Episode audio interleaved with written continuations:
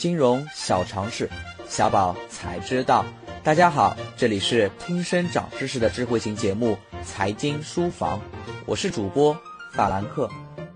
讲佛教一定会先谈乔达摩悉达多，讲基督教肯定先谈耶稣，讲重疾险一定得从伯纳德博士谈起。伯纳德是一位伟大的心脏外科医生，世界首例心脏移植的手术实施者，也是重大疾病保险的发明者。他从事医生职业超过五十年，从1983年起开始开创，并在世界各地推进重大疾病保险的发展。他曾在一次演讲中分享了他的经历。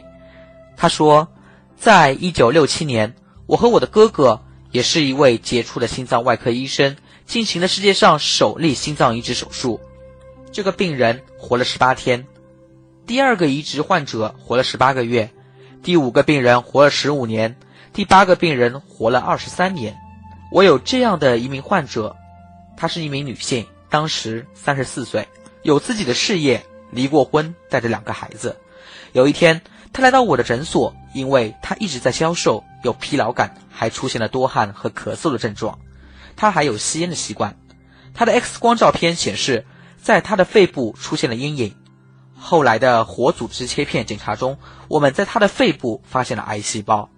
通过手术，我们切出了癌细胞肿块。接下来两年，我对这位女士的情况进行了追踪，在此期间，她的癌细胞向另一片肺叶转移，同时还进一步向肝脏和骨骼转移。两年后，她再一次来到我的诊所。从他的眼神中，我再一次感受到了死亡的讯息。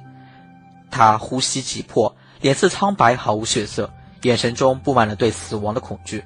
我问他：“您为什么来我的诊所？您应该和您的孩子待在一起，向他们解释，几天后他们会失去母亲。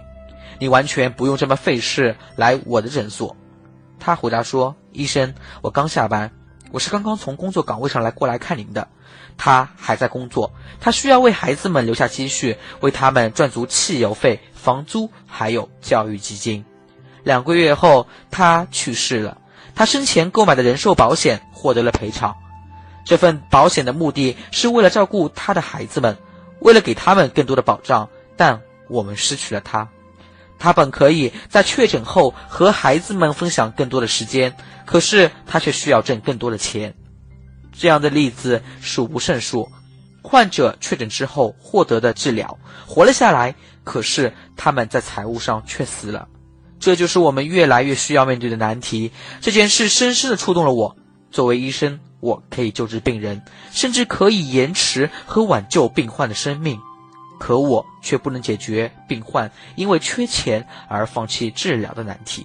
因此，我当时就设计了一种保险产品，它能够解决病人在被确诊为重大疾病的时候，能够获得一笔保险金作为治病的费用，而不是到身故以后才获得赔偿。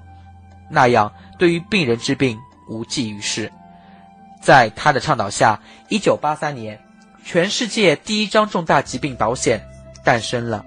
以上就是今天的内容，我们下期再见。